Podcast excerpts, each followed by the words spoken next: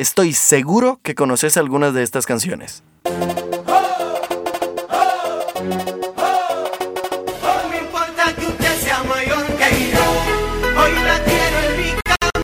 Me decido por ti, te decides por mí. Ella es calladita, pero para eso es atrevida, como es. Las cantamos muchas veces sin importar lo que dicen solo porque son pegajosas, pero mientras a unos se nos pegan, otros no las toleran, no soportan este estilo de música. Mario de la O es animador, locutor, productor y director de la Radio 103, y grabé con él una conversación que hemos tenido antes sobre los estigmas sociales de este género.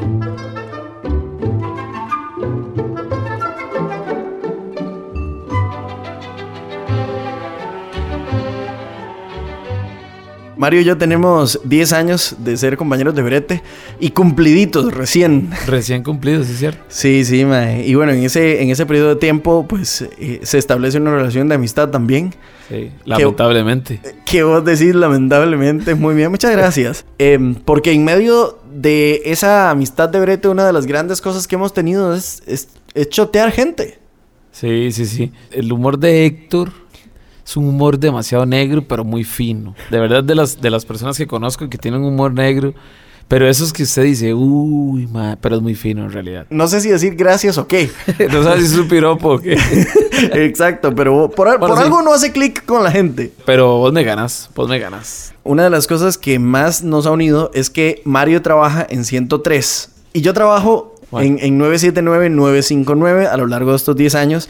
Mae, y ahí hay una cosa que siempre está y es que la gente del rock le tira el reggaetón, ¿verdad? Y si hay alguien que, con quien puedo hablar o que conozco que vive él y del reggaetón, ese ha sido vos, mae. ¿Por qué crees que eso pasa, mae? Yo siento, eh, sí te voy a decir algo, yo creo que es de la parte del rock que no quiera la gente del reggaetón. Yo no he tenido alguien, digamos, que sea amante del reggaetón que le tire a la gente del rock. Pues, tal vez no le guste, ¿verdad? Y obviamente no, no lo escuche. Pero eh, sí creo que el hate viene, pues, como del lado del, del rock hacia el reggaetón. No sé por qué, sinceramente, man, no tengo idea. ¿Qué podemos hacer? Nada. Ser chata es malo. Sí es algo malo, porque la verdadera palabra en realidad es- viene de shooter. Si a alguien dentro del, del- del género le decís chata, sabemos que, estamos, que se están refiriendo a alguien del género reggae dancehall, no a alguien de reggaetón. Eh, por decirte algo más, este, de un artista como Fanny Lu, que canta reggaetón, y no le vas a decir chata a Fanny Lu. Por supuesto. Pero lo es, sí, lo vemos en el ámbito o en el espectro abierto que, que tiene la mayoría de personas con el asunto del chata, que es ese que escucha reggaetón o el que escucha música urbana. Yo no lo veo así, entonces yo creo que hay, hay dos puntos ahí de vista. Los que están fuera, ¿verdad? Que esos son los que pueden decir, más chata es todo de, Carlos Vives para allá. y los que estamos dentro sabemos que la palabra chata o a quien se identifica como chata es un como Toledo, por decir algo, ¿verdad? Que es de reggae dancehall. Ok, pero vamos puntualmente a algo que me parece interesante aquí. Y es, a todo se le dice reggaetón, ¿verdad? Y a todo se le dice movimiento urbano también. Vos profesionalmente te dedicas a esto. Explícanos cómo va ordenado y, y- y tal vez con ejemplos de canciones y estilos que tenga cada cosa. Y- Ok. Y, cuántos géneros hay también o subgéneros? Bueno, a ver, de hecho, esto hace poquito se hizo una controversia entre un productor panameño, eh, el. Chombo, que es muy conocido Sí, sí, en sí. el género, y con Dari Yankee, porque el Chombo dice que para él el reggaetón está muerto. Y cierta parte tiene razón. Y pienso igual que el chombo, ya lo que se hace hoy en día no es reggaetón. Usted sabe que la música se mueve por dinero, como casi todo en la vida.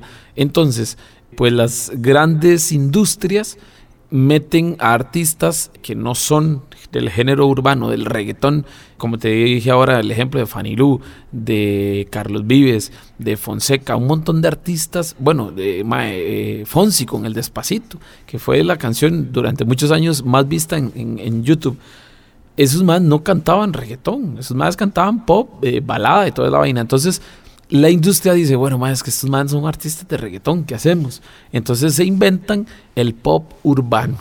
Y desde ahí, desde que los reggaetoneros aceptan el pop urbano, cambia por completo, ma. Entonces, ahora, en, hoy en día yo diría que sí, lo que se escucha podría llamarse reggaetón por la base, pero no por lo que cantan.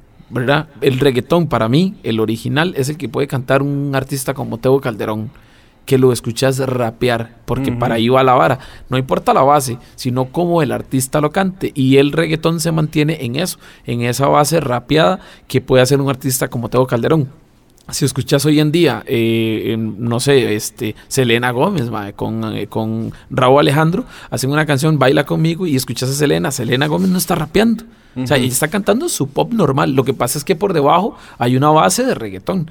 Pero yo no llamaría eso reggaetón, sinceramente. Entonces, por ahí va eh, el asunto. Yo creo que fue por, por dinero, por, por negocio, que la vaina se hizo así.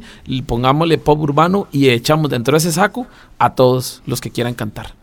Cuando hablamos de dancehall y de trap, yo entiendo que siempre va a haber una expresión artística detrás. Mae, pero ¿por qué todos estos maes terminan siendo tan vulgares o tan corrientes?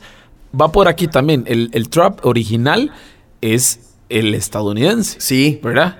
Y las letras del trap original son así, son crudísimas, son muy ruidas como este, este mae Six Night, que es un, es un mae que hace trap y escuchar las canciones de trap del mae y son así, mae, de que esta Sí. me la agarre y la otra y la vecina y yo tengo mucha plata. Entonces, el género urbano se contagia de eso y lo, lo pasa al español, mae. ¿Y qué es lo que pasa? Que primero yo lo soy sincero, yo viví esa, esa etapa en, en la radio, ma, donde eh, Dios guarde decir marihuana al aire. No, no diga marihuana, ma, se Sí. censura. Ahora a veces culo y tetas, ma. Sí. Y no pasa nada. Es más, ¿sabe qué nos pasa? Si vos pones una canción en Cito 3 que se censure la palabra culo y tetas, nos escriben. Ma, qué cochinada, ma, ¿para qué la censuran, ma? Sí, mejor no la ponga. mejor no la ponga. Pasó de ser algo que la gente no le gustaba a ser moda. mae. lamentablemente, yo lo veo lamentable porque sí es la letra tan explícita, a veces no me gusta, mae. pero me pongo del otro lado, es business, business y, y vende, mae. entonces, ¿de qué podemos hacer? Mae, nosotros somos maes adultos, ya. Claramente estas varas nos llegan a golpear porque crecimos en medio de. Usted dice algo y le rompían el hocico. Claro. ¿Verdad? y, Entonces- y musicalmente así vivíamos. O sea, no, Exacto. Eso es lo que yo, así lo tomo, digo, más es música y, y cada quien echa para su saco lo que quiera. No digo que, que alguien por escuchar Bad Bunny, la novia quedó embarazada, más eso no pasa. Las cosas pasan en la realidad y todo sale de la casa, la educación, ¿verdad? Eh, de, al final vende muchísimo. ¿Qué pensás vos de esta idea que hay de que la gente que consume género urbano, ve cómo ya voy aprendiendo y a partir de ahora ya le digo género urbano, No me digas chata, güey. eh, tiene niveles de escolaridad bajos? Sí, sí, sí, tiene mucho que ver. Eh, mm, a ver, no es todas las personas, porque también eso pasa mucho, que la gente encasilla, ¿verdad? Pero no es, no es la mayoría, no es la mayoría. ¿Qué es lo que pasa? Que sí es el género que escuchan regularmente en los, eh, en los, para que me entiendan, en el barrio fino. Mae, ¿por qué, digamos, en este eh, grueso de la población, y ni siquiera voy a decir costarricense, voy a decir mundial, pasa que la gente se identifica más con ser más corriente, con ser más vulgar, con estar feliz por escuchar a un mae que dice que si tu novio no te mama el culo, vení que yo sí te lo mamo.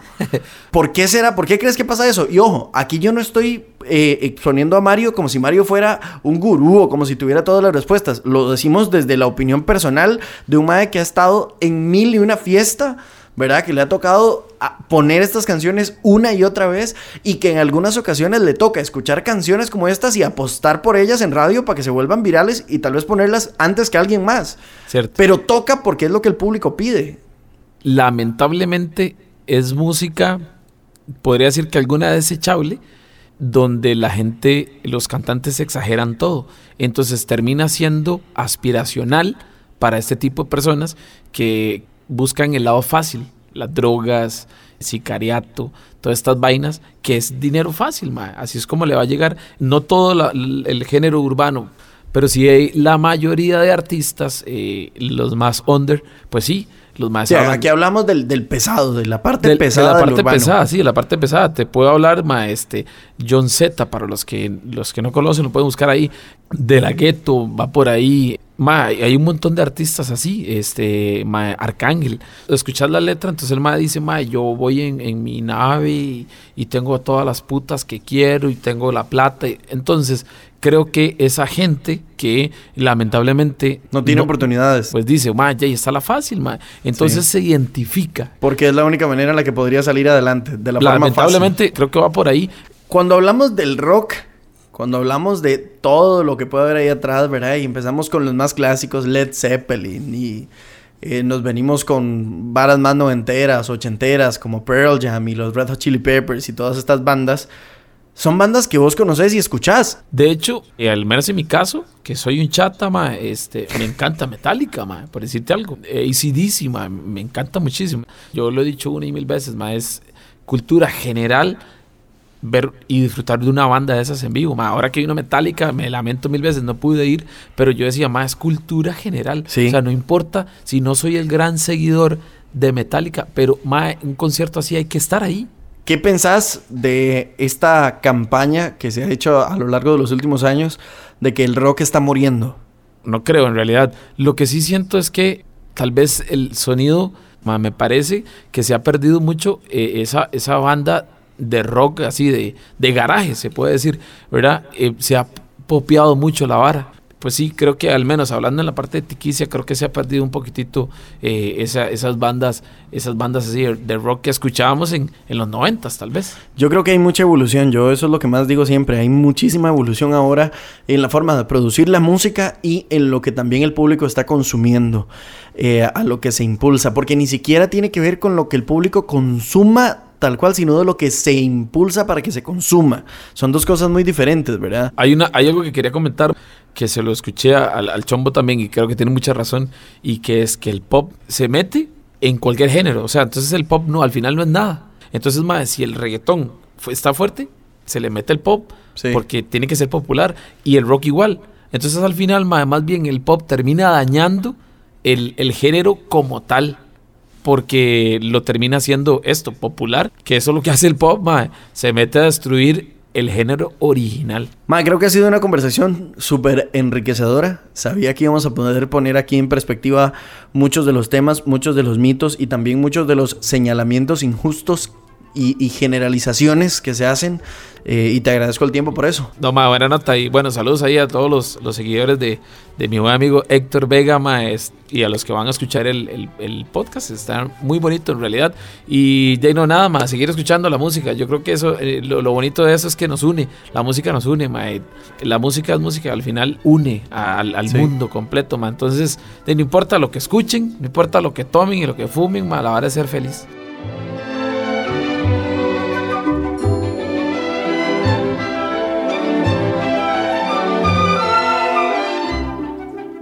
En la próxima conversación, Chino Moreno.